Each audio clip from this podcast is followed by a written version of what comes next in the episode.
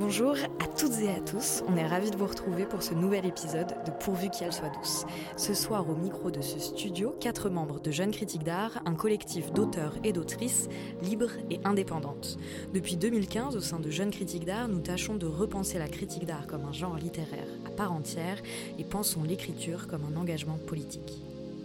Pour projet, on a souhaité penser un format qui nous permettrait de vous livrer un petit bout de notre intimité en partageant avec vous les échanges qu'on a officieusement quand on se retrouve. Pourvu qu'elle soit douce, c'est donc une émission dans laquelle on vous propose deux débats. Le premier autour d'une exposition, le second davantage tourné vers une problématique liée au monde de l'art. Aujourd'hui, nous sommes donc quatre membres de Jeunes Critiques d'Art à échanger. On a Flora Feta. Bonjour. Auria Maclouf. Bonjour. Samuel Belfond. Bonjour. Et moi-même, Camille Bardin. Alors, on a choisi de consacrer la première partie de l'émission à l'exposition Tendresse subversive qui se tient au Frac Orléans jusqu'au 19 mars. Puis, dans un second temps, on a voulu se demander s'il fallait choisir son camp entre la critique d'art et la création de contenu sur les réseaux sociaux. Mais tout de suite, je me tourne vers Auria. Est-ce que tu veux bien nous présenter l'exposition qui se tient au Frac Centre Val-de-Loire à L'exposition dont on va parler maintenant s'appelle Tendresse subversive. Il y a de nombreuses manières d'être subversif, c'est-à-dire d'agir en dessous, de retourner le monde sans dessus-dessous, d'infiltrer le réel et le détourner de son sens. C'est ce que nous dit le communiqué de presse de l'exposition. Elle s'appelle donc La tendresse subversive et nous dit que, pour mener cette subversion, les commissaires de l'exposition, Abdelkader Damani et Nelly Tavarel, ont choisi précisément la tendresse. Pour agir en dessous d'un monde que beaucoup de personnes aujourd'hui s'accordent à considérer comme hostile, aussi bien dans les rapports de classe, de race, de sexe que vis-à-vis de la nature, les deux commissaires ont sélectionné 11 artistes et architectes, que des femmes, qui détricotent, chacune avec leur médium, les ramifications de cette hostilité. Elle dépeignent ainsi des univers que l'exposition essaye de faire tenir ensemble, parfois très spécifiques, parfois beaucoup plus universels. On se trouve ainsi plongé dans des prisons pour femmes du Venezuela, de Salvador et du Guatemala, avec les photographies d'Anna Maria Arevalo Gozen, ou plus occidentales avec les sculptures et les dessins de Laure Tixier, dans une banlieue parisienne avec le magnifique film Vers la tendresse d'Alice Diop, ou dans le quartier de Barbès avec la série de photos Les princes de la rue de Clarisse Anne ou encore le monde plus général des oiseaux, avec les broderies et installations d'Anila Rubicu, l'histoire de l'art et son écriture parfois extrêmement misogyne, avec les installations d'Anna Ponchon. Tout explore, d'une manière ou d'une autre, les clivages, les hiérarchies et les oppositions qui régissent le monde dans lequel on vit aujourd'hui. En les donnant à voir, et parfois en essayant de les déjouer, plus ou moins subtilement, elles espèrent sûrement donner des clés de lecture et des outils pour les contrer. En les réunissant pour ce parcours, les commissaires de l'exposition ont poursuivi sûrement le même but et érigé le travail de toutes ces femmes artistes en outil de tendresse qui permettra justement d'aborder une alternative, une subversion. Trop bien. À qui le tour, Samuel, Flora? Ouais, j'y vais si tu, tu vas. veux. Allez, go. Eh ben, peut-être pour commencer, euh, je dirais que l'exposition dans son ensemble, je l'ai trouvée intéressante. Et je vais commencer par le gros point négatif selon moi, et je crois que vous n'êtes pas tous et toutes d'accord, euh, c'est le texte curatorial. En fait, en t'écoutant parler, Auria, je me suis rendu compte que tu venais de m'expliquer l'exposition, que j'avais compris le propos des commissaires, mais que c'était grâce à toi, et que c'était pas grâce au texte. Avec plaisir. On voit que tu fais de la médiation. Envoie une facture. Et, euh, et j'avoue, bah, ça m'a un petit peu gênée quand j'ai visité l'expo parce que même s'il y a plein d'œuvres qui sont hyper intéressantes et qui nous parlent et que le titre est relativement transparent, euh, finalement, en lisant le texte, j'ai pas trop compris quel était l'intérêt d'associer ces deux termes de tendresse et de subversif. Euh, parce que j'ai été perdue dans euh, des considérations un peu jargonneuses, un peu de name dropping avec une citation de Maggie Nelson. Et finalement, j'ai bien aimé la dernière phrase du texte où on nous invitait nous-mêmes à être faibles, indéterminées, incertaines et à accueillir cette tendresse subversive proposée par les artistes. Tu veux qu'on discute du texte? Bon, je sais pas si vous Moi, avez envie. il m'a- enfin, j'avoue que je suis davantage euh, heurtée. euh, Enfin, ça va, là, pour le coup, j'ai rien, euh, ri- rien ne m'a m'a complètement traumatisée en lisant le texte, j'avoue. Bon, il y a, il y a mieux, mais il y a bien pire aussi, quoi. Non, mais je parlerai me- pas de traumatisme. quand même. Je ne suis pas du tout excessive, jamais. J'avais rien compris par contre. Moi, je suis Ça complètement d'accord avec toi, Flora. Mais tu veux rebondir? Vas-y. Vas-y, Samuel. Ouais, je- plutôt dans, dans le sens de Camille, j'avoue, le texte m'a pas heurté. Ok, la dialectique nature-culture était-elle Mmh, nécessaire? Mmh, mmh. Certes, Maggie Nelson, certes. Et la, de- moi, je m'étais beaucoup arrêté sur la dernière phrase, justement, et l'adresse au spectateur, Mm. comme une Ça, modalité de, ouais, Mm, mm. de, de, enfin, du regardeur ou de la regardeuse. Et j'ai trouvé plus largement, justement, on parle beaucoup en ce moment de la question de comment les thématiques d'une exposition se déplacent dans une éthique de production et de monstration. Et à cet endroit, je trouvais que ce concept de tendresse se retrouvait pas mal dans ce texte qui était moi je l'ai pas trouvé si jargonneux justement. J'ai trouvé qu'il ouvrait différentes portes mais qu'il restait ouvert. J'ai trouvé que jusqu'au cartel et aux offres présentées dont on va reparler il y avait une certaine lisibilité un certain accompagnement euh, justement dans enfin pour le public qui est pas pas souvent le cas. Peut-être le cartel introductif c'est un peu moins visible à cet endroit là mais et on reparlera des œuvres mais je trouvais que juste de là jusqu'à la sélection des œuvres, il y avait justement cette volonté d'accompagner euh, tendrement, on en rediscutera. ah, moi, je suis pas d'accord. Je trouve que ce texte, il voulait pas du tout accompagner qui que ce soit. Il voulait plus. Euh, en fait, je suis assez d'accord avec toi, Flora, sauf sur le côté jargonneux. Effectivement, je l'ai pas trouvé super jargonneux.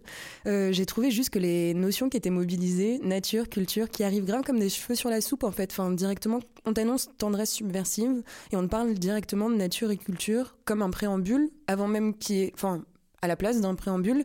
Et je trouve que c'était des associations qui étaient un peu hum, pas très bien senties, pas très justes, pas très à propos, mais dont, enfin, je pense quand même qu'elles essayaient de, de, de poser ce qui est en fait le propos de l'exposition, c'est-à-dire de faire tenir ensemble plein d'univers hyper différents. Je parlais du monde hostile tout à l'heure et du coup de ce à quoi je pense tout le monde essaye de réagir et enfin à l'intérieur de cette exposition et en particulier les deux commissaires qui peut-être ont écrit à, à quatre mains ce texte d'ailleurs je sais pas trop. Mais hum, ouais dans cette manière de vouloir réagir au monde hostile en convoquant toutes ces ramifications qu'on parle de la nature de la banlieue de la manière dont les corps sont tu vois genre euh, euh, contenus dans des espaces et non ils se révèlent ils se révèlent pas et puis en même temps on essaye de parler un peu d'écologie un peu du rapport nature-culture, évidemment. Associer tout ça de cette manière-là dans ce texte d'introduction, j'ai trouvé que ça perdait plus qu'autre chose. Mais j'avoue que peut-être c'est un tort. Euh, je lis pas trop les textes au tout début. Je les lis beaucoup dans l'exposition, mais j'ai pas trop envie que ça me. C'est marrant d'ailleurs, parce qu'en tant que critique, j'adore qu'on me lise mes textes, mais j'aime pas commencer une exposition en lisant les textes de quelqu'un. J'entends. Mm, mm. Très bien. Vas-y, Samuel. Bah, je voudrais peut-être pour essayer sur le propos général de l'exposition que euh, la manière dont justement était construite dans les textes et la scénographie de l'exposition euh, permettait justement, et c'est peut-être notamment ce, rebond sur la dernière phrase de ce cartel introductif, de faire tenir ensemble des œuvres qui, si on regarde vraiment et si on pousse, et on y reviendra sûrement, tiennent pas forcément nécessairement entre elles et cet mm. écueil de expo collective. Je vais pas reparler de rond et de carré. mais il y a, un peu de ça, mais je trouve que finalement ça se tient et qu'en fait c'est une, une, expo qui donne plutôt envie d'aller piocher dans certaines œuvres là où on trouve quelque chose et qui pour le coup donne un, écran, une, capacité d'attention à certains de ces univers avec un nombre quand même relativement important d'œuvres présentées par artistes euh, que je trouve super à propos pour le coup avec euh, justement des, des œuvres qu'on retrouve ça et là dans l'exposition au fil du parcours. Et je trouve que là, il y a quelque chose qui est intéressant. Je, note aussi le point, parce que mais peut-être qu'on en reparlera, le fait de présenter uniquement des artistes femmes sans mm. euh, marteler le drapeau féministe et, euh, et enfin extrêmement à propos, il me semble, par rapport au sujet. Et justement, se retrouve dans non pas forcément dans les, thématiques abordées de par leur diversité, mais dans une certaine euh, phénoménologie du regard en fait qui est un peu le même euh, enfin, en tout cas, à mon sens, c'est là où veut nous faire tirer l'expo, en fait, une manière de voir le monde plutôt que des sujets plutôt qu'un autre. Et je trouvais que ça, c'était assez opportun. Mm, complètement. Bah, en fait, euh, j'ai trouvé que c'était une expo euh, douce, en fait. Donc, en ça, euh, je crois qu'elle a réussi son pari. j'ai trouvé qu'on était, ça et là, appelés par des œuvres pour leur rondeur et leur potentielle tendresse, et que finalement, elles s'avéraient assez mordantes. Il y a, par exemple, les, broderies, les broderies de Laure Tixier, qui semblent très délicates avant qu'on comprenne qu'elles représentent, en fait, les portes d'établissements religieux qui accueillaient au 19 19e siècle et jusque dans les années 70 euh, des jeunes filles considérées comme marginalisées, délinquantes, de mauvaise vie.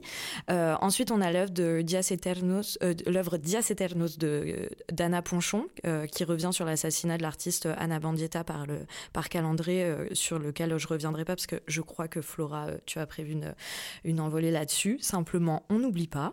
après, il y a les photographies de Anna Maria Arevalo Kosen, qui révèle les gestes de soins et de résistance des femmes détenues dans des prisons au Venezuela, au Guatemala et à Salvador.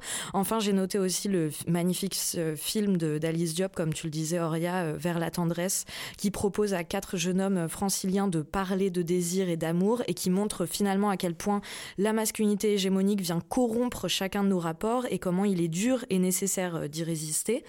Euh, d'ailleurs, bonne nouvelle pour celles qui aimeraient le voir, il me semble qu'il est disponible sur Mubi, donc vraiment je vous encourage à aller le voir bref, en tout cas, euh, c'est une expo qui m'a fait du bien, je crois. Enfin, elle, euh, elle était bien sentie, j'ai trouvé. Sa densité était la bonne. Je crois quand même que j'aurais aimé, je ne sais pas ce que vous en pensez, euh, mais j'aurais bien aimé en voir, un peu plus d'œuvres qui proposaient ce couple tendresse-subversion.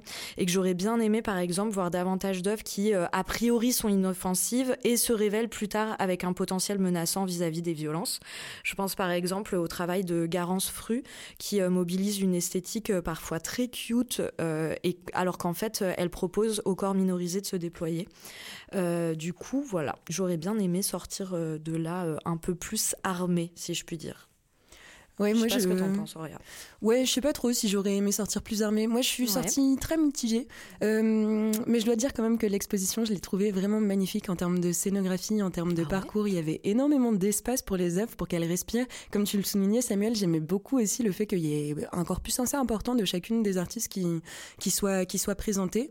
Je trouvais qu'il y avait la parfaite association entre espace au mur, euh, installation au sol, que le parcours était hyper ouvert, que c'était du coup super agréable de faire son chemin aussi très librement, sans forcer forcément les associations. Et on avait une vue d'ensemble de tout l'espace, qui, je pense, est pour partie due au lieu lui-même, mais aussi à la manière dont les commissaires l'ont habité. Et je trouve que ça, pour le coup, c'était vraiment très réussi. C'était une exposition, du coup, au parcours assez riche, assez fourni. En revanche, il y a des associations qui, qui, quand même, étaient un peu imposées euh, et une en particulier qui m'a particulièrement énervée. Euh, le magnifique film donc d'Alice Diop vers la tendresse a une belle place au milieu du parcours dans une black box euh, qui quand même est pas invisible, ce qui est beaucoup le cas pour les vidéos dans des expositions collectives. Et d'ailleurs cette œuvre est la seule œuvre vidéo de l'exposition, donc c'est quand même chouette qu'elle ait pas été invisibilisée. Mais quand on sort de cette salle, on tombe sur la série de photographies de Clarisse Anne, une artiste née en 1973, il me semble, donc pas du tout la même génération d'Alice Diop euh, qui fait du coup de la photo et qui, euh, du coup, j'ai l'impression, euh, en tout cas, s'est posée comme ça dans, dans, le parcours. L'association, elle, est, elle, enfin, elle m'a sauté aux yeux en tout cas, qui interroge la même sorte de construction de la masculinité, de corps. bah, disons, stigmatisé dans l'espace public, celui des hommes arabes en particulier. Et j'ai trouvé cette série de photos super problématique, déjà en soi. Euh, pour moi, elle relève d'une exotisation du corps arabe et de tous les clichés qu'on lui associe, que visiblement, elle essaye de contrecarrer. C'est ce qui est écrit dans les cartels, c'est ce qui est écrit dans tous les outils euh, de médiation qui sont fournis autour de son, de son travail. Et c'est ce qu'elle dit d'ailleurs elle-même dans une citation qui est inscrite en préambule du cartel de médiation. Elle dit J'ai appelé ma série Les Princes de la rue car il y a beaucoup de majesté dans leur allure. Elle résulte d'une théâtralisation poussée de leur comportement qui passe par le soin qu'ils prêtent à la fois à leur tenue vestimentaire et à leur gestuelle. Pour moi, commencer à décrire une série pareille en disant il y a beaucoup de majesté dans leur mm-hmm. allure, c'est vraiment mais le prototype même de l'objectivation des corps. Et je trouve ça tellement tellement problématique quand on sait à quel point ces corps sont stigmatisés encore aujourd'hui, à quel point tous les clichés, on n'a pas encore réussi à tous les combattre, donc de ces corps d'hommes euh, qui sont censés euh, squatter tous les espaces publics de Barbès, empêcher tout le monde d'y accéder, mais qui en vérité se révéleraient euh, plus fragiles qu'on ne l'imagine et qui pourraient montrer leurs zizi, du coup, comme on l'a vu dans une des photos de, dont on dit du coup qu'elle a été photographiée chez le domicile même de l'artiste. Je trouve que ça fait vraiment quand même une grosse part d'ombre sur la relation entre la photographe, ses sujets, la la, manière dont elle les envisage véritablement, parce que peut-être que c'est des, des œuvres qu'on veut enrober de tendresse dans un geste où les gens se mettraient euh, tout nus et que je, ne sais pas si ça, ça veut dire qu'il y a un geste tendre envers. Euh, bref, cet ensemble m'a posé vachement de problèmes et je trouve que le voir directement confronté euh, au film d'Alice Diop, qui pour le coup, lui, est beaucoup plus juste, beaucoup plus nuancé. C'est aussi le propre du médium vidéo qui permet un temps beaucoup plus long que ces, photographies très figées, même si elles sont prises en série je trouve quand même ça vachement problématique de faire ce coin euh, homme de banlieue, de montrer qu'ils sont pas si masculins, toxiques que ce qu'on dit, et en même temps d'apporter quand même peu de nuances. Et ces photos, vraiment, je les trouve choquantes d'un point de vue personnel. J'ai pas du tout aimé qu'elles soient intégrées comme ça en face du film d'Alice de, d'Alice Diop. Donc ouais, je suis ressortie un peu énervée quand même. Je me souviens bien. vous le savez puisqu'on y est parti ensemble. Mais je m'arrête là pour l'instant et je serais ravie d'en discuter avec vous. Ouais, non mais t'as tellement raison. Et je trouvais que le, le mettre face au film d'Alice Diop, ça a fait tout ressortir quoi. Mm, mm. Flora. Ouais, moi je suis évidemment d'accord euh, avec toi sur le sujet. De toute façon, on a tout parlé en sortant de, de l'exposition.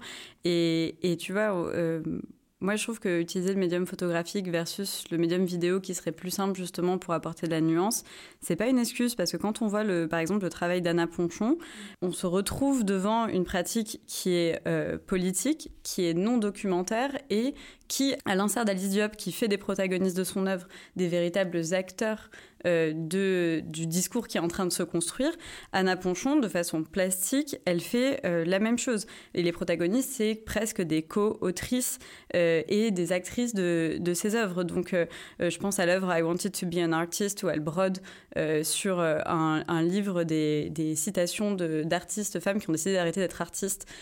bon, c'est aussi en ne mettant pas nos propres mots à la place des expériences des autres, que on n'instrumentalise pas leur vécu, leur corps, etc. Bon, et du coup, je vais un peu continuer euh, à vous parler euh, de cet artiste et notamment euh, d'une œuvre que tu as déjà évoquée, Camille. Donc déjà, je vais faire un petit trigger warning parce qu'on va parler de violence conjugale et de mort. Donc si c'est des choses qui sont difficiles pour vous maintenant ou plus tard, vous pouvez avancer un petit peu plus loin. mais donc en fait, cette œuvre d'Anna Ponchon, pour que vous compreniez compreniez de quoi on parle, c'est un grand échiquier textile euh, sur lequel des mots sont brodés. Et en fait, c'est l'artiste ainsi, elle aborde assez subtilement le problème des féminicides. Donc, féminicide, c'est quand tu es assassiné parce que tu es une femme. Euh, et donc, elle le fait au prisme de l'histoire de l'artiste Anna Mendieta, qui a été supposément euh, assassiné par son compagnon Carl André, qui lui est également un artiste très connu. Euh, et euh, finalement, elle va pas montrer la violence physique, elle va pas reconstituer le meurtre, elle va pas porter d'accusation directe. Et ce que je trouve hyper intelligent, c'est qu'elle reprend les mots de Carl André et elle les brode sur l'échiquier qui lui-même a la taille d'une des œuvres de Carl André. Et euh, je vais vous lire un des passages parce que pour moi, c'est extrêmement, euh, extrêmement brillant ce qu'elle fait. Elle dit, elle brode cette citation de Carl André qui a été, euh, qu'il aurait prononcée donc en 85, juste après le meurtre donc de sa, de sa compagne, le décès de sa compagne, pardon. Et, il dit, elle voulait regarder la télé, je ne sais pas, peut-être que j'aurais dû aller au lit avec elle, c'est ce qu'elle voulait. Dans un sens, peut-être que je l'ai tuée, vous voyez. Je suis un artiste qui a beaucoup de succès et pas elle. Mmh. Peut-être que ça a fini par l'atteindre, et dans ce cas, peut-être que je l'ai effectivement tuée. Ces mots, ils sont terribles.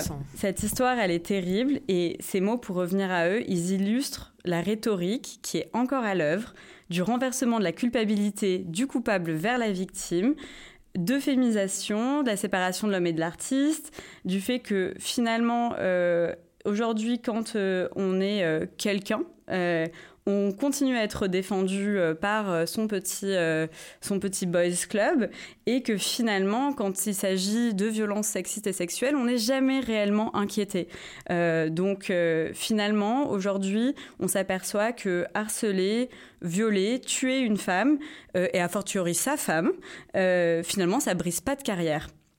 Donc, je me permets d'être un peu lourdingue parce que finalement, à l'heure à laquelle nous parlons, euh, le 8 mars approche et euh, même si euh, on ne doit pas parler de ça que le 8 mars, c'est quand même un jour où on a un peu de place pour le faire.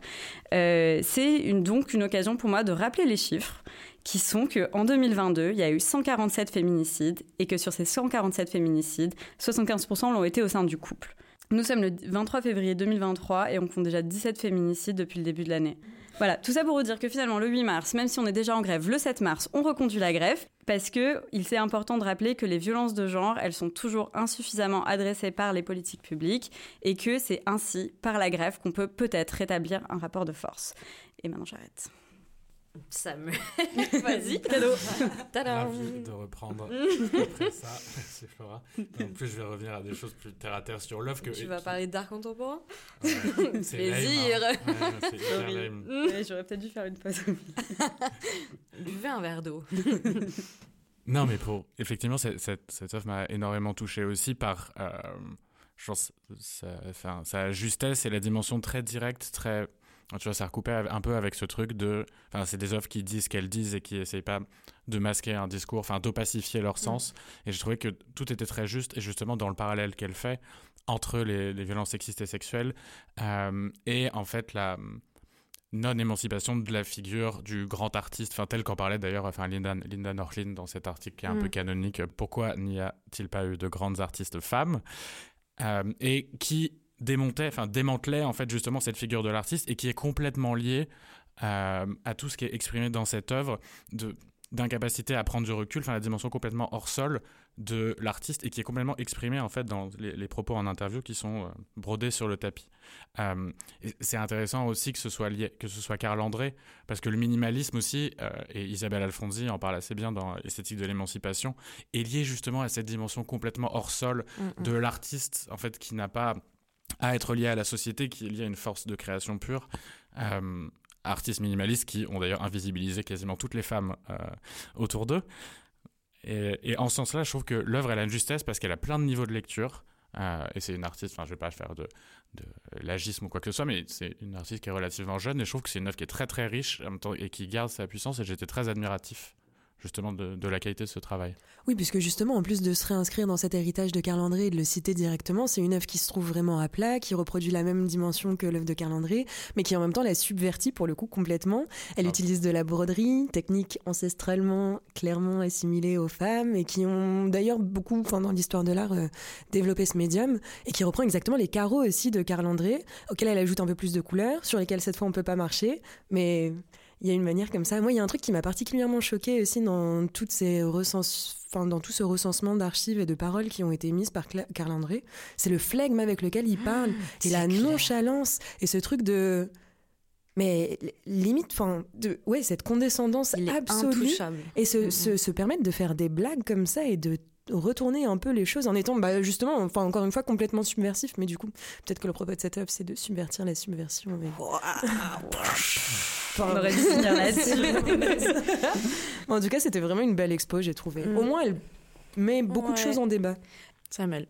Je me suis pas trop arrêté effectivement sur l'œuvre de Clarissa Anne. En revanche, effectivement, la vidéo d'Alice Diop, euh, qui est sortie en 2016, il me semble, euh, j'étais très heureux de la voir dans ce contexte, euh, et, euh, parce que c'est un, un de mes chevals de bataille, mais justement la question de quelle est la place de la masculinité là-dedans, parce que quand, on parle de subversion de la tendresse, le problème, un des problèmes aujourd'hui auxquels on fait face, c'est justement quelle- dans la construction de la masculinité, quelle est la place de cette tendresse? Euh, là, en l'occurrence, Alice qui à travers les paroles et une certaine manière de mettre en scène ou donner à voir des personnes d'origine diasporique venant de quartiers populaires euh, qui sont extrêmement stigmatisées dans justement leur rapport à la masculinité parce qu'elles s'expriment d'une façon qui est peut-être moins insidieuse qu'elle l'est ailleurs. Euh, mais cette question, pour justement intervenir beaucoup dans les écoles sur ces sujets, euh, dans ces quartiers-là notamment, euh, il me semble que c'est un point essentiel et c'est un endroit très important sur lequel travailler. La, vi- la vidéo d'Alice Diop, en fait, je trouve qu'elle est moi, elle me déprime un peu parce que je la trouve formidable, mais la manière dont elle est construite, avec une, la manière dont les témoignages sont agencés, en fait, montre comme si on allait assez facilement vers une sortie, vers la tendresse, justement, ce qui est l'objet de la vidéo. Or, 6-7 ans après, euh, ça avance. Et après MeToo et après tous les discours qui sont construits autour de ça, je, je- en- empiriquement, j'ai pas l'impression que ça avance tant que ça. Et, en revanche, que ce piège de la masculinité est toujours un truc euh, hein, qui reste et sur lequel on a du mal à travailler, si ce n'est qu'il y a beaucoup plus de production de savoir et euh, beaucoup plus de production culturelle qui parle de sujets. Enfin, je pense euh, notamment très, assez récemment, il y a un documentaire qui s'appelle Dans Noir, les hommes pleurent de Sikuna Kate, enfin, qui est sorti en 2020, qui et peut-être l'étape d'après vers la tendresse, où c'est des hommes qui viennent des mêmes origines, des mêmes quartiers, mais qui expliquent comment ils sont sortis de ça. Euh, donc c'est peut-être ces hommes cinq ans après, euh, qui, est, un assez beau documentaire. Il y a la pièce qui a été coécrite par Alice Zeniter, qui s'appelle également La tendresse, euh, que j'ai pas encore vue parce, parce, que je l'ai raté, mais qui a l'air justement aussi de s'adresser à ça. Et je pense que c'est là où il y a quelque chose qui se passe aujourd'hui, qui se vérifie peut-être pas empiriquement, mais en tout cas, il y a une volonté d'aller travailler vraiment sur ce sujet et qui se voit à plein d'endroits. Je suis désolée, pardon, je peux réagir juste deux secondes Samuel, je suis assez pas d'accord avec toi sur la définition de la tendresse en fait. Je pense que pourquoi est-ce qu'on voudrait absolument faire sortir les hommes des quartiers populaires de euh, cette définition qu'on leur applique aussi de la tendresse? Et pourquoi est-ce qu'on pourrait pas considérer qu'il y a plein d'autres manières d'exprimer cette tendresse et plein d'autres définitions possibles de la tendresse? Les deux commissaires, c'est pas ce que tu as dit? Non, j'ai pas du tout dit ça pour le coup. Enfin, j'ai donné aucune définition. Oui, oui, oui, t'as donné aucune définition, mais t'as dit que c'était l'étape d'après vers la tendresse et que 5-6 ans après ce film, on en était toujours à ce constat-là sur la tendresse et qu'il n'y avait pas assez d'espace de visibilité, d'espace de diffusion, d'autres images et que les hommes de ces quartiers-là avaient peu de place pour pouvoir exprimer une autre euh, forme de tendresse qui correspondrait à une image aussi qu'on se fait dans un autre milieu de la tendresse, alors qu'il y a plein d'autres manières de pouvoir l'exprimer aussi et d'avoir bah, sa propre définition à soi aussi de la tendresse et que peut-être que plutôt que de se dire qu'on devrait absolument suivre, un chemin euh, très euh, euh, j'ai pas envie de dire linéaire, mais c'est l'image qui me vient vers un idéal ultime de la tendresse. Peut-être qu'on pourrait aussi nous s'ouvrir à plein d'autres modalités de la tendresse qui existent. En parlant de pleurs, il y a aussi une citation que j'ai envie de donner, une référence pardon que j'ai envie de donner. Un homme, ça ne pleure pas de Faiz où on parle encore d'autres choses et d'un autre rapport de larmes et d'un autre rapport de tendresse, et qui est absolument magnifique, où elle parle aussi de, ce rapport aux larmes, à la pudeur et à plein de sentiments que dans certaines familles, certaines cultures, on n'exprime pas forcément avec les mots. Non, je, pense que euh, le titre du, documentaire que j'ai cité a un peu induit en erreur par rapport à ce que je voulais dire. C'est juste qu'on n'a pas parlé de ce que la euh, majeure partie du film d'Alice Diop euh, est quand même remplie justement de propos d'hommes qui témoignent de leur incapacité à partager leurs émotions, à même à interroger leurs propres émotions, à transformer assez vite euh, justement leurs émotions en violence extérieure, ou intériorisée ou extériorisée. Et c'est quelque chose qu'on voit aussi quand on côtoie des jeunes garçons de 13-14 ans, quel que soit le milieu d'où ils viennent, de la difficulté justement à, euh, dans leur apprentissage émotionnel, sexuel et le déficit qu'il y a là-dedans. donc c'est pour ça que je parle même pas d'idéal, mais il y a, cet endroit-là J'entends mieux ce que tu dis. que Alice Diop interroge et pour lequel elle donne une voie de sortie, mais qui est un peu elle aussi idéalisée. C'est moi, c'est le seul truc qui m'a un peu interrogé dans, dans Alice Diop. C'est comme si là, pour le coup, il y a une forme de linéarité et qui est pas forcément si évidente. Peut-être. C'est clair qu'il y a plein de modèles à inventer en tout cas. Peut-être juste en deux secondes, en vous écoutant parler, il y a juste un, truc finalement qui m'a fait tilter. On, disait au début que c'était vraiment chouette que ça soit une expo avec que des artistes femmes et qu'on n'ait pas agité le truc, etc. En même temps, finalement, faire une exposition sur la tendresse en invitant que des femmes, ça me pose aussi un peu la question. enfin, pourquoi, pourquoi l'apanage et même la charge, je dirais, de la tendresse mmh. euh, qu'on associerait à la charge du soin, etc., dont on a déjà beaucoup entendu parler, euh, reste l'apanage euh, des femmes euh, et des personnes issues de minorités de genre. Bon, voilà. Mais du coup, c'est un peu, euh, c'est un peu parfait pour le, euh, ce dont je voulais parler parce que j'avais très envie de m'attarder euh, pour finir sur la toute dernière, la toute première, à l'inverse, toute première œuvre que l'on voit en rentrant dans la cour du Frac Orléans. Cette œuvre est une immense bâche noire sur laquelle est inscrit en lettres gothiques "fuck patriarcat". pour celles qui nous écoutent, donc sachez qu'elle ne fait pas partie de l'exposition, mais je pense que c'est quand même important d'en parler ici, notamment parce que l'artiste, pas du tout, le directeur du FRAC, Abdelkader Damani, euh, a souhaité qu'elle accueille de manière pérenne les visiteuses du FRAC et qu'elle donne le ton de ce qu'elles pourront découvrir en son sein. Euh, donc cette œuvre est vraiment à considérer comme une espèce de manifeste, une sorte de cahier des charges pour la programmation à venir du FRAC. Donc vous en doutez, ça a fait jaser. Euh, j'ai pu voir des petits ouin-ouin de valeur actuelle. L'œuvre a carrément été volée en juin dernier. Elle a été immédiatement restaurée.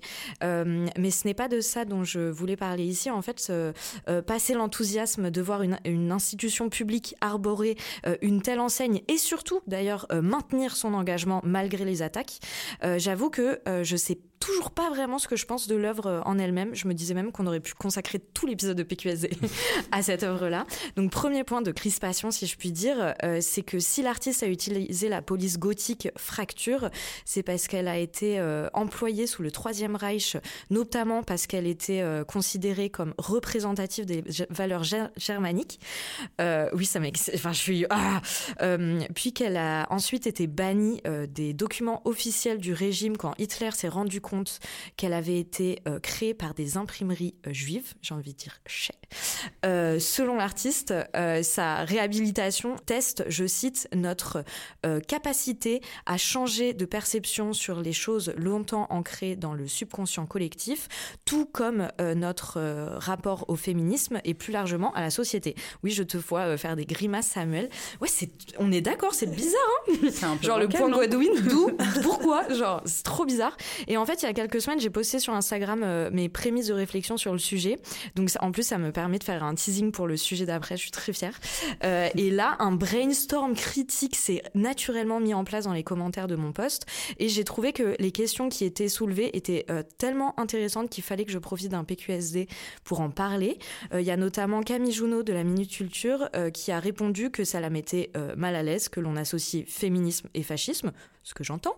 je comprends, elle disait notamment euh, tester nos perceptions, pourquoi pas, mais peut-être euh, le faire euh, sur des notions moins fragiles et moins protéiformes. Et oui, définitivement, je la rejoins là-dessus. deuxième point que j'ai trouvé intéressant, celui soulevé par l'artiste et curatrice Alizé Rosemet Mono, qui s'interroge sur la pertinence de l'emploi du mot fuck, baiser donc, comme une insulte. Elle pose la question suivante ne pourrait-on pas désormais trouver d'autres termes et rendre ainsi à ce mot la sexpositivité et son consentement? Mes commentaires étaient au max. Vraiment, c'était trop intéressant.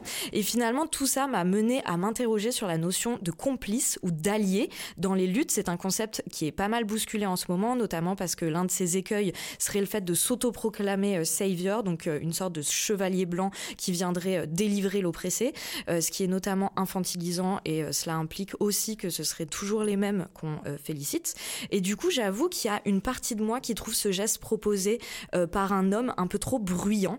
Et finalement, euh, pour tenter de retomber sur mes pattes euh, et de retrouver euh, d'une certaine manière l'exposition tendresse subversive, je trouvais que finalement, à certains endroits, après tout ce qu'on a soulevé, elle répondait assez bien à ces questionnements, dans le sens où elle propose des œuvres qui ne sont pas grandiloquentes, des œuvres qui convoquent des antagonismes, peut-être un peu plus solides que ceux ici choisis par Soumia Engrammeur, et montre que des interférences naissent parfois des forces plus agissantes que discursives. Voilà, globalement, ce que j'avais envie de dire sur cette œuvre, parce que vraiment, elle était trop euh, grosse pour qu'on n'en parle pas, quoi. Fuck patriarcat en rentrant dans un frac. Merde. Pour parler de tendresse. C'est ça. ouais, je sais pas, il y a plein de trucs. Et puis surtout, je crois que si dans un sens, on pourrait tenter de crier victoire en voyant que même nos fracs euh, deviennent féministes, je pense aussi qu'il est nécessaire de rester vigilant et vigilante euh, à ce que nos luttes ne deviennent pas fancy, qu'elles restent créatrices de pensée. Et pour ça, il me semble qu'il faut que nous restions euh, rigoureux et rigoureuses, euh, parce qu'aucune paresse euh, ne nous sera pardonnée.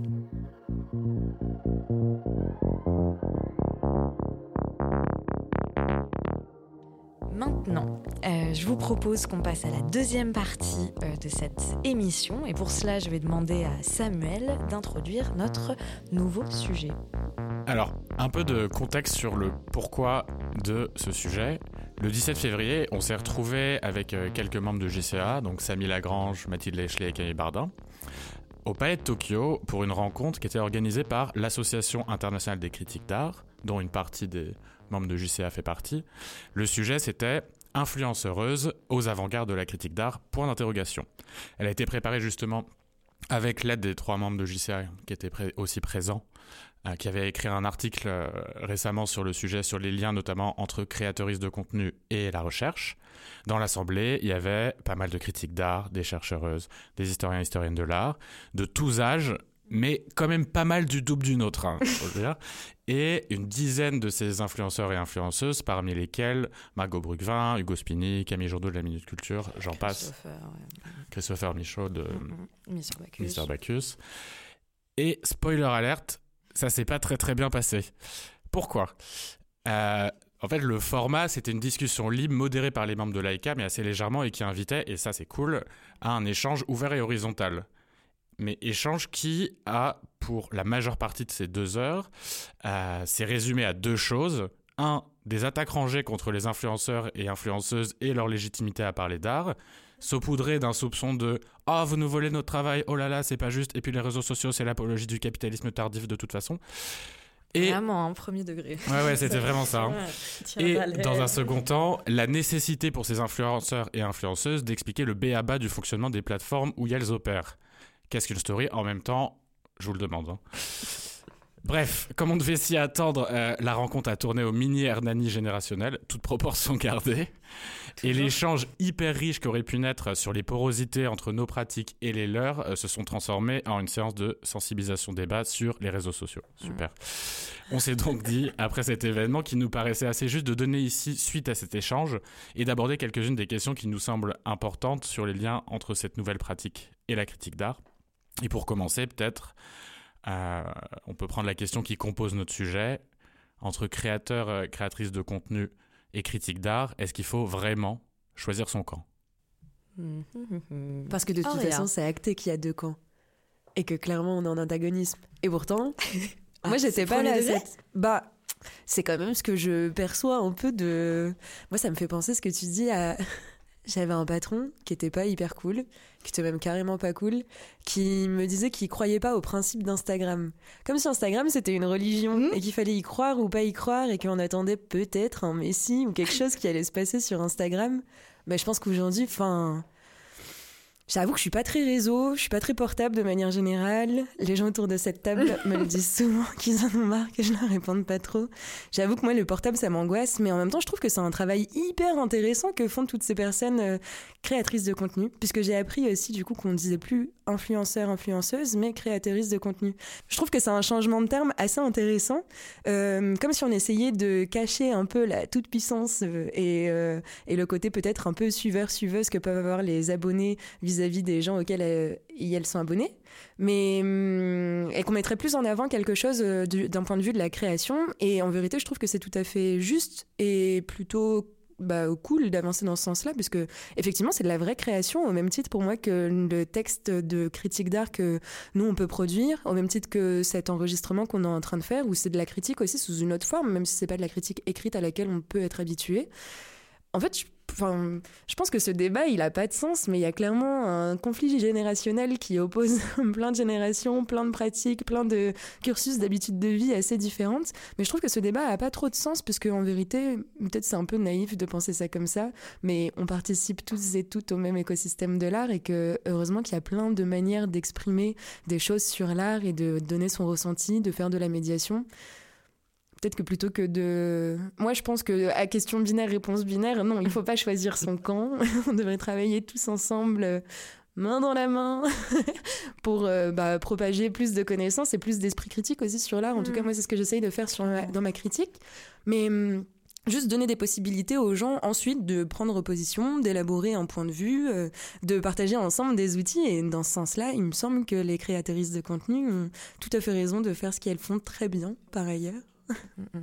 Flora non, moi je suis, bah, je suis évidemment d'accord avec toi, Auria. Et c'est vrai que quand on a choisi ce sujet, je me suis un peu dit, genre, franchement, euh, pourquoi choisir? Et après, quand euh, vous nous avez un peu teasé ce qui s'était passé au Palais de Tokyo, en vrai, ça m'a un peu gavé. Je me suis dit, mais franchement, en fait, pour moi, y a, ça revient encore à ce problème fondamental de l'art contemporain, qui est que les gens qui travaillent en son sein, et notamment les critiques d'art dans ce cas, utilisent le fait euh, de produire des contenus comme un outil de distinction sociale ou écrire sur l'art contemporain. C'est une façon de montrer qu'on en est, euh, de montrer notre maîtrise euh, des sujets et des codes, plutôt que de s'inscrire dans une volonté de transmission et de réellement embrasser un rôle de passeur ou de passeuse qui, pour moi, est l'intérêt même de la critique d'art. Parce que finalement, si euh, aujourd'hui, il y a d'autres types de contenus sur l'art qui émergent. C'est peut-être parce qu'il faut constater un échec partiel de la critique d'art, d'une certaine critique d'art en tout cas, qui produit des textes qui ne sont pas accessibles, qui sont trop conceptuels, trop jargonnés, trop jargonneux, pardon, euh, et qu'ils écrivent à destination de leur père et pas du tout pour un large public. Donc, finalement, si les critiques d'art ont abandonné leur rôle de médiation, de passation entre les œuvres et le public, c'est normal que d'autres personnes fassent le boulot. Et d'ailleurs, on les en remercie. clairement. Je te rejoins complètement là-dessus, Flora. Samuel oui, et en plus, c'est à un moment, Marion Papillon, qui est une galeriste qui était là, en fait, l'a dit en creux. Enfin, elle était très polie, mais elle a quand même sous-entendu que tout ça, c'était lié aussi à une faillite de la critique d'art à s'adresser à un public large et même au sein du milieu de l'art à avoir un rôle de prescription. Après, on peut s'interroger sur la critique d'art a-t-elle jamais eu un rôle de prescription? Mais, mais en tout cas, là, on. oui. L'historienne de l'art a parlé. Mais bon. Cinq ans d'école du Louvre pour, pour cette réponse. euh, mais, mais effectivement, c'est là où ça s'inscrit. Euh, je trouve que justement, et là, là où le, débat a manqué, c'est sur la question de, mais justement, qu'est-ce que c'est exactement leur pratique en tant qu'influenceur, influenceuse ou créatrice euh, de contenu? Je rebondissais tout à l'heure, Auria, sur l'action sur les termes, parce qu'en fait, ça a pris une demi-heure sur l'échange au Palais de Tokyo. et moi, je, je, je fais juste attention à ça parce que ces, termes influenceurs, influenceuses, créateuses de contenu, ils viennent pas de la pratique de ces personnes-là, ils viennent d'un usage plus large de la plateforme et en soi ils sont super attaquables à plein d'endroits parce que les logiques justement de capitalisme liées à la plateforme derrière. Euh, mais je suis pas sûr que ce soit forcément le débat, même si je te rejoins sur ce que tu as dit sur la dimension de création. Ce qui me semblait intéressant, c'est la question des pratiques. Et, j'ai essayé de me poser la question de, mais c'est quoi la, la différence euh, fondamentale entre ce, que nous on fait en se positionnant comme critique et ce que ces personnes font? Déjà, il y a une difficulté dans, en fait, aujourd'hui, la diversité des pratiques, des médiums, des approches, qui fait que c'est très, très difficile de répondre à cette question. Euh, et, à mon sens, à part une certaine forme d'incarnation, euh, qui est propre, pour le coup, de cette pratique, de se mettre en avant, de se donner à voir, qui est un quasiment toujours un impondérable de, des, des influenceuses de l'art dans euh, leur médium. Bon, mais, nous, plus ou moins. mais nous, mais dans un sens, nous, on fait de plus en plus pareil, euh, effectivement. Et que ce soit dans une critique qui tend vers la recherche ou dans une critique qui tend vers la parole située, pour moi c'est très très difficile euh, de faire une différenciation. Donc moi, la, question, c'est plus justement comment ces pratiques vont nous nous amener à nous renouveler ou nous interroger sur notre adresse. Comme tu le disais, Flora, à qui on s'adresse, pourquoi on s'adresse, comment on s'y adresse. Et qui posera derrière, je pense, là on peut interroger ces questions des influenceuses, influenceuses de l'art et qui est à la fois différent et proche de la nôtre, c'est euh, sur justement, pour le coup, leur éthique de travail. Qui est, qui est liée 100% euh, mmh. à la, aux plateformes sur lesquelles ils opèrent. Ouais. Euh, ouais, mais je vous rejoins complètement là-dessus, notamment sur la question de l'éthique de travail, parce qu'en fait, c'est notamment un des points qui m'a fait un peu halluciner pendant tout ce, débat-là et qui revient souvent. En fait, souvent, on a tendance à, attaquer les créatrices de contenu justement sur leur euh, potentiel manque d'éthique, alors même que j'ai l'impression que c'est celles qui euh, sont les plus, qui réfléchissent en tout cas le plus, ou en tout cas qui font partie de celles et ceux qui réfléchissent le plus à cette question-là. Il y a toujours cette crainte de tomber dans la pure communication qui revient souvent. Et là, mais je me suis dit, mais au mieux, c'est de l'amnésie, au pire, c'est de la malhonnêteté. Euh, attendez, mais la presse en art contemporain, aujourd'hui, c'est pas de la com. Genre, sous prétexte qu'on serait euh, sur euh, Insta, là, ce serait plus de la com. Enfin, vraiment, moi, je me souviens, je bossais dans une rédaction, encore, et la rédactrice en chef nous demandait, dans nos papiers, dans les chapeaux des papiers, de mettre le maximum de mots-clés pour que le papier soit repris sur les panneau euh, de publicité dans le métro et qui est cité le média. Genre, enfin, c'est pas là comme ça. Enfin, oh, du coup, ça m'agaçait au plus haut point euh, quand euh, se, je sais pas, se, se cacher derrière ce truc en se disant euh, non, mais vous, enfin, c'est pas bien ce que vous faites parce que de toute façon, vous êtes de la communication. Alors même que j'ai l'impression que justement, à partir du moment où y elles emploient la première personne du singulier pour s'exprimer dans leur story, il y a une vraie honnêteté, j'ai l'impression, qui se dégage de chacune de leurs critiques. Il y a aussi une vraie volonté, j'ai l'impression, qui s'est fait de manière assez naturelle. J'ai pas l'impression que ça a été trop réfléchi au début, mais ça s'est vraiment ancré euh, de montrer aussi tous les rouages du, secteur. C'est-à-dire qu'à chaque fois, par exemple, les euh, de contenu souvent euh, citent les agences de presse qui les ont invitées, etc. Donc c'est des petites choses comme ça que je, trouve bien et qui permettent de, sortir aussi de l'opacité de, notre secteur. Et enfin, je pense que les créatrices de contenu, ils sont venus aussi à un moment donné où la presse, qui plus est spécialisée et au bord de l'agonie. Et Yel nous oblige, il me semble, à nous redresser, à ne pas considérer euh, le désintérêt du public pour l'art contemporain comme une fatalité et à prendre le temps de nous remettre en question et euh, d'essayer de comprendre quelle est aussi notre part de responsabilité dans tout cela. Parce que, en fait, quand on voit leur contenu et la manière et à quel point elles sont suivies, on ne peut plus maintenant se cacher derrière notre petit doigt en me disant bah oui, mais de toute façon, l'art contemporain, ça, ça intéresse personne et tout. C'est faux. Preuve en est avec, euh, avec euh, le nombre de personnes qui, qui, qui, les suivent. Donc je pense que c'est vraiment. Enfin, moi, je vois ça un peu comme ça, comme une espèce de miroir, en fait, euh, révélateur. voilà. Oui, euh, il y, a tellement de choses dans ce que tu dis, j'ai envie de rebondir sur tout, mais là il y a un truc qui m'a... Je pense quand même que déjà tous les créateuristes de contenu sont pas forcément bons dans ce qu'ils font, Bien dans sûr. ce qu'ils font, de la même manière que les critiques sont pas forcément... euh, voilà, tous et toutes euh, toujours euh, bons et bonnes. Mais je pense quand même qu'il y a une part de com dans tout, hein, parce que à partir du moment où tu signes je, à partir du moment où tu te facecam et tu montes ta tête et tu parles et tu étends aussi, il y a toujours forcément une part de communication, mais peut-être que c'est pas si grave en fait, puisque moi ce que je retiens de la plupart des comptes que je suis, et il y en a qui sont vraiment mais trop agréables, la Minute Culture, j'adore tous les lundis, je regarde toutes ces stories alors que je suis jamais sur Instagram. Bref, euh, Margot Brugvin, Hugo Spini, euh, euh, Mister Bacchus, enfin c'est vraiment une clique que j'aime bien, qui produit du contenu de grande grande qualité et qui donne à voir des images en plus en les expliquant. Euh, d'une manière tellement efficace. Mais je trouve que c'est un débat qui a vraiment pas de sens et je comprends pas comment il peut, il peut susciter des réactions aussi tranchées aujourd'hui. Je trouve que c'est un débat beaucoup trop binaire euh, et que en fait, ça pose Enfin, comme vous le disiez, comme Marion Papillon avait l'air de le dire aussi, évidemment que ça pose la question de la défaillance et, du, du manque de la critique d'art qui est pas lue. Je pense, pour rebondir aussi sur un truc que tu disais tout à l'heure, Samuel, que oui, la critique d'art est prescriptrice depuis très longtemps et que, enfin, des critiques quand c'est né la critique d'art au XVIIe siècle, oui, je remets ma casquette école du loin, avec des, des, des, gens comme Diderot, Victor Hugo qui allaient au salon dire qui était l'artiste tendance et qui devait arrêter sa carrière. Ils en ont détruit des carrières comme ça et ils ont dit qui devait continuer, qui devait être hué. On peut dire que c'était un peu les influenceurs de l'époque en vérité, avant même Instagram et tout. Enfin, Bon, bref, tout ça pour dire. Je pense que quand même, dans tout ce côté de prescription, dans tout ce côté, on essaye de créer des hiérarchies ou pas, qu'est-ce que c'est que la com, tout ça, tout ça quand même, si on revient à la base de base, la critique d'art, ça parle pas à grand monde. Dans l'histoire de la critique, c'était, c'était pas adressé à tout le monde, c'était adressé aux gens qui pouvaient aller dans les salons, c'était adressé aux gens qui pouvaient lire, qui pouvaient bah, comprendre aussi quelle langue et quelles notions et quels concepts, parfois très, très, très jargonneux, philosophiques, tout ce que vous voulez, donc, pouvaient être utilisés par les critiques. Donc, quand même, ça demande un certain euh, capital culturel déjà de base, qui peut être évidemment acquis, mais qui était en général plutôt hérité.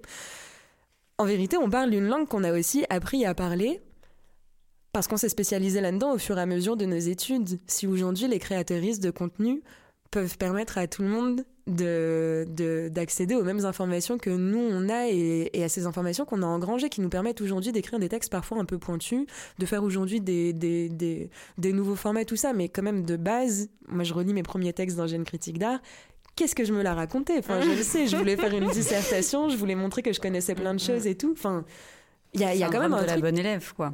Ouais, carrément. Syndrome de la bonne élève et de montrer qu'on a, tu vois, enfin, qu'on est intelligent, quoi. Il y a quand même un truc qui est associé à ça dans la critique et même dans la, enfin, celle que, que j'ai apprise à faire un peu par mes propres moyens. Quand je m'en suis rendu compte, j'ai essayé de m'éloigner ça de plus en plus et de le mêler un peu plus à la médiation, tout ça. Mais je pense que la critique et la médiation, déjà, c'est pas la même chose non plus. Les textes sont différents. Bref, tout ça pour dire, je vois plus ces compétences comme des chaînes de transmission et que les créatrices de contenu sont sont parfaitement légitimes à parler d'art. Enfin, tu le disais tout à l'heure, Camille, elles ont fait l'école du Louvre pour la plupart. Ils transmettent des. Et puis même s'ils l'avaient pas fait. Et puis même s'ils l'avaient pas fait, mais c'est quand même des, des, choses dans lesquelles ils se sont spécialisés. Bon, en tout cas, ces créateurs de contenu, ils citent leurs sources, ils produisent des discours qui sont quand même hyper sourcés, ils ont une telle audience que je pense que on leur tombe dessus assez régulièrement quand ils proposent, enfin quand ils proposent des choses euh, injustes ou incorrectes ou que d'un coup ça, enfin c'est quand même un espace où il y a beaucoup plus de débats. Est-ce que vous avez déjà eu autant de retours sur votre texte critique que les gens euh, qui produisent des, des, petites stories de, de 10 minutes ont en dessous de leurs euh, de leurs commentaires? Camille, tu le disais toi-même tout à l'heure, enfin dans dans cette œuvre que tu as postée, tu as eu tout, tout plein de réactions qu'on n'a pas eu même nous en sortant de l'exposition je sais pas, je me dis que c'est une chaîne et qu'il faut évidemment l'alimenter et que de toute façon on peut pas toujours aller contre le cours du monde, que il y a plein de choses contre lesquelles il faut lutter, mais que c'est clairement se tromper de, de, combat que de miser tous ses espoirs là-dessus, à essayer de, de garder des repères et à considérer Instagram comme une. Il y a des gens qui ont du temps à perdre, que veux-tu Samuel, oh, Flora euh, bah, Moi, peut-être simplement pour apporter un éclairage sur euh, ce point de tension, qui, que j'ai pas du enfin, un éclairage que j'ai pas du tout inventé, mais qui. Euh, pour moi, là, la discussion qu'on est en train d'avoir, elle rejoue beaucoup l'article que Camille a écrit avec Samy Lagrange et Mathilde Leichelet sur les, tension entre créatrices de contenu et euh, chercheurs et chercheuses.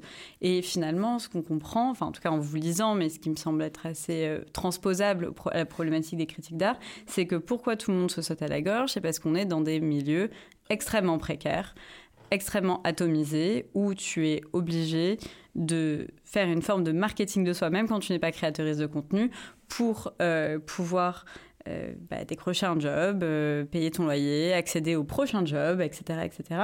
Et que du coup, finalement, ces créatrices de contenu, c'est une forme de nouvelle compétition, un nouveau... Euh, une nouvelle menace qui, parce qu'on leur propose des jobs qu'on propose pas à des, à des critiques d'art, mais c'est pas la faute des créatrices de contenu, ça pour le coup. Et, euh, et enfin, je pense que toutes ces personnes qui sont là à taper à bras raccourcis sur euh, les créatrices de contenu en disant que euh, de toute façon c'est des suppôts du capitalisme, il ferait peut-être mieux de se faire payer 300 euros minimum leur feuillet et d'arrêter de bosser gratos. Et peut-être que là les choses elles iraient mieux. Enfin. C'est clair. Samuel. J'allais pas rebondir sur ça parce que on entre dans les autres troubles. non mais Justement, pour revenir à la question de leur, euh, de leur éthique, si on rentre un peu dans leur pratique, parce que ce qui est intéressant, c'est que justement, du fait de leur dimension prescriptrice aujourd'hui, à la fois dans le milieu et hors du milieu, euh, c'est important de poser cette question. Comme tu le disais, Camille, je pense que l'analogie, pour moi, l'analogie critique d'art, créatrice de contenu, elle n'est pas forcément pertinente. En revanche, à mon sens, il y avait peut-être une analogie à faire entre créatrice de contenu et, et médias, médias culturels. Mmh. À mon sens, chaque chaîne d'un créateur ou d'une créatrice de, contenu fonctionne un peu comme à la manière d'un média qui se construit une audience, qui réagit, enfin qui adapte sa ligne éditoriale en fonction de cette audience, qui est un peu en prise directe économique avec ça. Et, ah, quand je pense médias, je pense des médias type Beaux-Arts Magazine, etc., qui sont dans une volonté d'aller toucher toujours un public plus large et qui ont une capacité prescriptive par rapport à ça. Et qui posent un peu, justement, si on, moi ce qui m'interroge justement dans leur éthique, c'est la question des contre-pouvoirs, notamment, par quoi ils sont drivés par des retours d'audience directs euh, et par les commandes qui leur sont faites, qui leur permettent de vivre. Ça, si on analyse un peu le contenu, moi je trouve qu'à certains endroits, par exemple, et c'est comme dans les médias généralistes, euh, la place laissée à la création émergente, pour prendre ce terme, est pas forcément euh, toujours évidente chez les influenceurs influenceuses. ça arrive de plus en plus quand même. Effectivement, peut-être que ça. Il y a de plus en plus de contenus qui sont, qui créent, j'ai l'impression, euh, euh, avec des visites dans des ateliers, etc. Ouais. ouais. Mm, mm, de plus en plus. J'avoue que ça, j'ai un peu du mal à le voir. Et là où peut-être justement ça se différencie de la critique et ça se rapproche plus des médias, c'est la difficulté à avoir un discours critique structurel, enfin faire de la critique institutionnelle sur le monde de l'art. Là où il me semble, bah, quand je regarde les principales chaînes, ça parle beaucoup d'expos, ça parle beaucoup d'œuvres, on est beaucoup dans l'actualité. On parle assez, il y a moins la réflexion sur justement la, le fonctionnement du système. Là où il me semble que la critique d'art, à un certain endroit, notamment au nôtre avec Jeune Critique d'art, c'est un petit peu déplacé. Non mais c'est vrai. Oui c'est ça, c'est ce que j'allais dire. Regarde, au début, euh, c'est pas du tout. Enfin, nous on a commencé juste en écrivant des textes critiques d'expo, portraits d'artistes, et c'est mm. seulement aujourd'hui, avec déjà un petit peu avec touche critique, et maintenant avec pourvu qu'elle soit douce, qu'on a la possibilité de, de développer ça, quoi. Ouais, ouais, bien sûr. Mais c'est là où il me semble qu'il y a une différence assez fondamentale, et là où la critique s'est déplacée, et là où ne sont pas justement ces, ces de contenu. J'ai l'impression qu'en fait, la frustration aussi, euh, fondamentalement, et on l'a senti, nous, au sein de notre collectif et au sein de, réunions aussi, euh, euh, quand on abordait justement la possibilité de se déployer sur différents réseaux sociaux, médias sociaux, on a beaucoup parlé de Twitch et autres, etc. on a senti qu'il y avait certains et certaines membres aussi qui étaient crispés à certains endroits et, qui, et qui étaient inquiets à l'idée que, en fait, la qualité potentielle de notre contenu s'étiole en passant en fait sur les réseaux sociaux. Et en fait, pour moi, c'est pas la bonne question en fait. Euh, euh, pour moi, en fait, l'enjeu, c'est surtout de se dire qu'aujourd'hui, il faut réussir à allier à la fois la forme et le fond, qu'il n'est plus uniquement euh, question d'énumérer euh, des concepts et de se targuer du fait d'avoir euh, écrit tel ou tel papier, mais de toujours garder en tête que si on écrit, c'est bien pour être lu, pour que quelqu'un ou quelqu'une quelque part découvre un ou une artiste et leur présente, il me semble, nous a vraiment permis en fait de déplacer notre regard, de ne plus regarder vers notre milieu, mais bien vers celles qui n'y travaillent pas et, et ou ne le fréquentent pas. Et en fait, euh, c'est ça que je, trouve intéressant. Et surtout, tu parlais d'éthique de travail, et ça un peu, Samuel, et ça a un peu égrené tout, dans toute la conversation. Euh, et de contre-pouvoir aussi, ce que je trouve intéressant, c'est que elles sont tellement euh, regardées par ailleurs que, contrairement à nous et au fait que des petits micmacs puissent se faire par-dessus le, par -dessous le manteau, en fait, le, elles, elles, doivent se tenir à carreau en permanence. Quoi. Le moindre truc, elles savent qu'elles se font call-out dans la, dans la minute, quoi. Et elles ont vraiment, en plus, une ordre de chiens de garde derrière elles qui sont vraiment, hein, vraiment. Enfin, moi, ça m'énerve beaucoup parce que vraiment, ça caresse le harcèlement et ça me, ça m'exaspère au plus haut point. Euh, je trouve que par ailleurs, du coup, ça les, ça les oblige à être euh, en permanente, euh, en permanence droit dans leur, dans leurs bottes et, et carré, quoi. Est-ce que Flora, tu acceptes la lourde tâche de conclure cet épisode? Je sais pas. ne hausse pas les sourcils, tu vas y arriver. Je vais essayer en tout cas. Euh, non, mais finalement, en vous écoutant, moi, ce que, ce que je comprends, c'est qu'il y a une forme de crispation autour euh, de certains formats qui seraient plus légitimes que d'autres, certains qui seraient taxés de légers, donc des stories mm. sur Instagram par exemple, et d'autres qui seraient plus sérieux, des gros articles imprimés en gras dans des, sur du papier glacé, et qui euh, en reviennent à cette hiérarchie. Et donc finalement, euh, je vais peut-être finir en citant Mm. Samy Lagrange, Mathilde oh. et Camille Bardin qui ont dit dans un de leurs très bons articles que j'ai relus aujourd'hui parce que je suis. Bah, en fait, je suis un peu une tête d'ampoule, je l'avoue. Moi aussi, j'ai le syndrome première de la classe et donc j'aime bien avoir lu les choses, les exposés de mes copains avant de commencer à parler d'un sujet. Et, et finalement, il y avait euh, une question que vous avez posée qui pour moi est, est centrale, c'est à qui enjoint-on la responsabilité et la légitimité de diffuser les savoirs. Et est-ce que finalement, comme tu le disais, Auria, c'est pas une euh, responsabilité et une légitimité qui doit être partagée afin que tout le monde puisse avoir une part du gâteau, même si malheureusement il est assez peu garni? Mm-hmm. Oh là, c'est à la bah, fois tendre et subversif ce que tu dis. même, c'était même pas monté au cerveau. Je crois qu'il est temps de vous laisser, vraiment. Donc merci de nous avoir écoutés. On se retrouve euh, désormais le dernier jeudi euh, de chaque mois. On a calé ça. Donc comme ça, on se fout la pression en vous le disant euh, à l'oral. Donc au prochain jeudi du prochain mois, donc d'avril, il me semble. Voilà. On vous souhaite une très belle journée, soirée. Ciao ciao.